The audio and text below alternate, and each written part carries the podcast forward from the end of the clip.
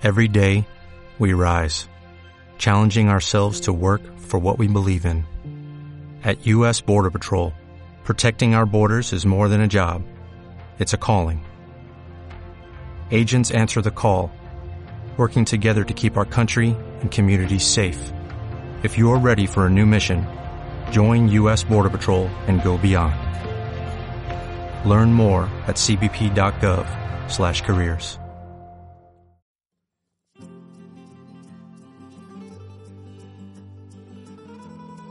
Buenas noches, soy Sergio Llorens y esto es Palabras Sonoras, un programa para desconectar, relajarse y centrarse en el presente, porque es lo único que tenemos.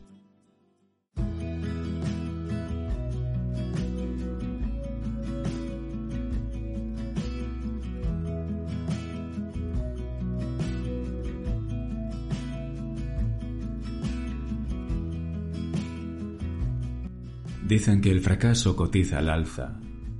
El discurso exitoso sobre el fracaso nos dice que hay que fracasar primero para poder conseguir después nuestros objetivos. Desde los medios de comunicación nos bombardean cotidianamente diciendo que fracasar es algo bueno y que constituye una oportunidad, ya que de ahí surgen lecciones de vida que no obtendríamos de otro modo. Escuchamos por todas partes que la clave del éxito es el fracaso y que tocar fondo es necesario para alcanzar el cielo del éxito. Pero como Aristóteles decía del ser, el fracaso se dice de muchas maneras. Hagamos un ejercicio comparativo imaginario. Pensemos en David, que estudia ADE y ha creado una start-up. Vive en un barrio repleto de colegios privados, con una tasa de abandono escolar del 4% y la renta de su familia es de 150.000 euros anuales. Supongamos que la innovadora empresa de David no funciona y pierde todo el dinero invertido. Una ocasión propicia para decir, como la tan popular cita de Becker, lo intentaste, fracasaste, da igual, prueba otra vez, fracasa otra vez, fracasa mejor.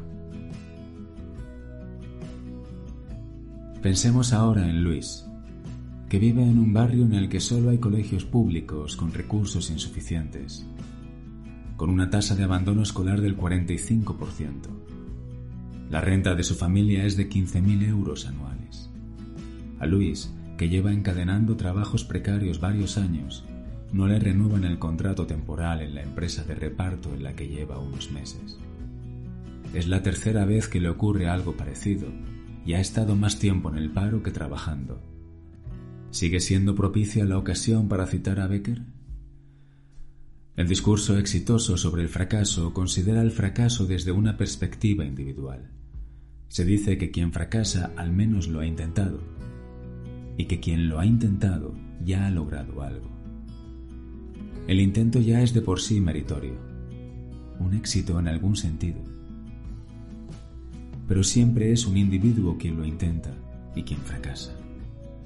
Basta con teclear fracaso en cualquier banco de imágenes para percatarse de que el fracaso es del individuo. Quien fracasa es alguien en su soledad. Ahora bien, esta retórica del fracaso olvida las circunstancias sociales y sociológicas desde donde se fracasa. Los posibles de David y de Luis son muy diferentes. Probablemente Luis jamás esté en condiciones de fundar una startup no tiene el capital económico, cultural y social de la familia de David. No tiene el dinero, ni los conocimientos sobre el funcionamiento de una empresa, ni la familiaridad y el saber tratar adecuado con el que seducir a eventuales inversores. Sus posibles son muy diferentes, sus fracasos también. Fracasar se dice de muchas maneras, pero quizá necesitemos mayúsculas más grandes para que quede grabado a fuego que el discurso del fracaso motivacional funciona. Siempre que se pueda fracasar, claro.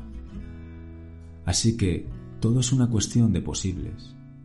Tener la capacidad de fracasar una, dos o tres veces y seguir perteneciendo al mismo y exitoso grupo social de referencia, eso sí es un éxito, a pesar de que se camufle tras la máscara de la retórica del fracaso.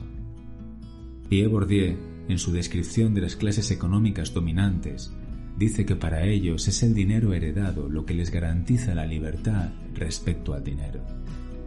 Del mismo modo podemos decir que en los partidarios del fracaso retórico es el éxito heredado lo que les garantiza la libertad respecto del fracaso real. Por eso pueden fracasar e incluso fracasar mejor. Lo más peligroso de este discurso es que con el fracaso feliz se invisibilizan las razones del fracaso de los verdaderos perdedores de la sociedad, de los colectivos estigmatizados que no pueden permitirse la retórica del fracaso mejor. Colectivos que por cuestiones de género, raza, clase o condición sexual viven de antemano en una situación marginal, fracasada, fracasada en algún sentido y lejos de estos posibles o de esas formas del capital económico, cultural o social colectivos a quienes la retórica del fracaso mantiene en el fracaso material en el que están y les condena a reproducirlo, pues se nos dice que quien no ha tenido éxito es porque no lo ha querido con las fuerzas necesarias, porque no ha fracasado lo suficiente. Como se ve, la retórica del fracaso no solamente pretende explicar las desigualdades, sino que además las justifica en el orden simbólico. El verdadero fracasado sería aquel que no ha querido lo suficiente, no quien difícilmente podía. Ante tal situación, hay dos posibles salidas. O bien universalizar las condiciones materiales que permitan disfrutar de la retórica del fracaso, o bien detectar las razones de la reproducción social del fracaso y denunciarlas. Y una de ellas es la propia retórica del fracaso. ¿Fracasar mejor? No, gracias.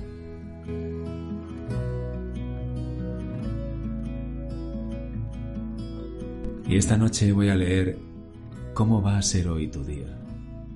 de Mario Benedetti.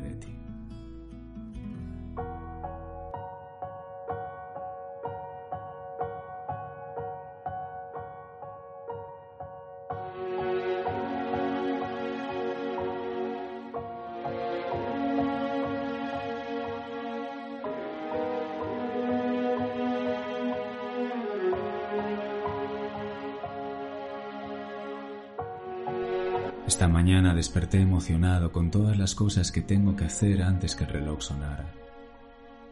Tengo responsabilidades que cumplir hoy. Soy importante. Mi trabajo es escoger qué clase de día voy a tener. Hoy puedo quejarme porque el día está lluvioso. O puedo dar gracias porque las plantas están siendo regadas. Hoy me puedo sentir triste porque no tengo más dinero o puedo estar contento porque mis finanzas me empujan a planear mis compras con inteligencia.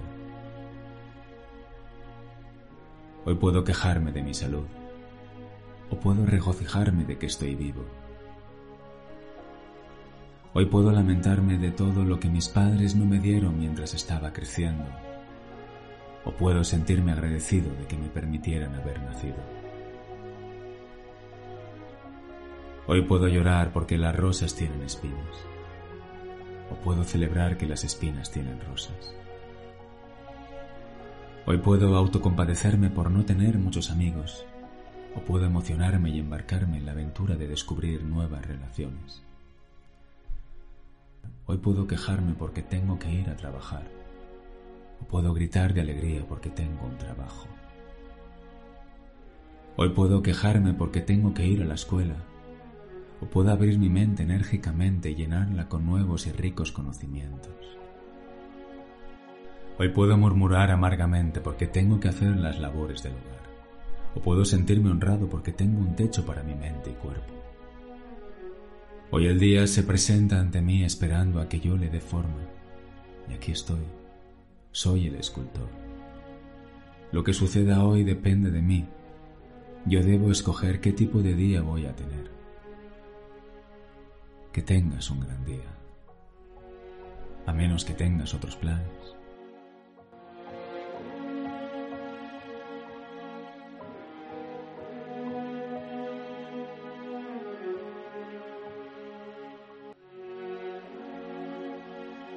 Y esto ha sido todo por hoy. Si os ha gustado podéis seguirme o darle al corazón y si queréis dejar un comentario, pues yo encantado de leerlo y de contestar. Buenas noches, muchísimas gracias por escucharme de verdad y hasta el próximo episodio.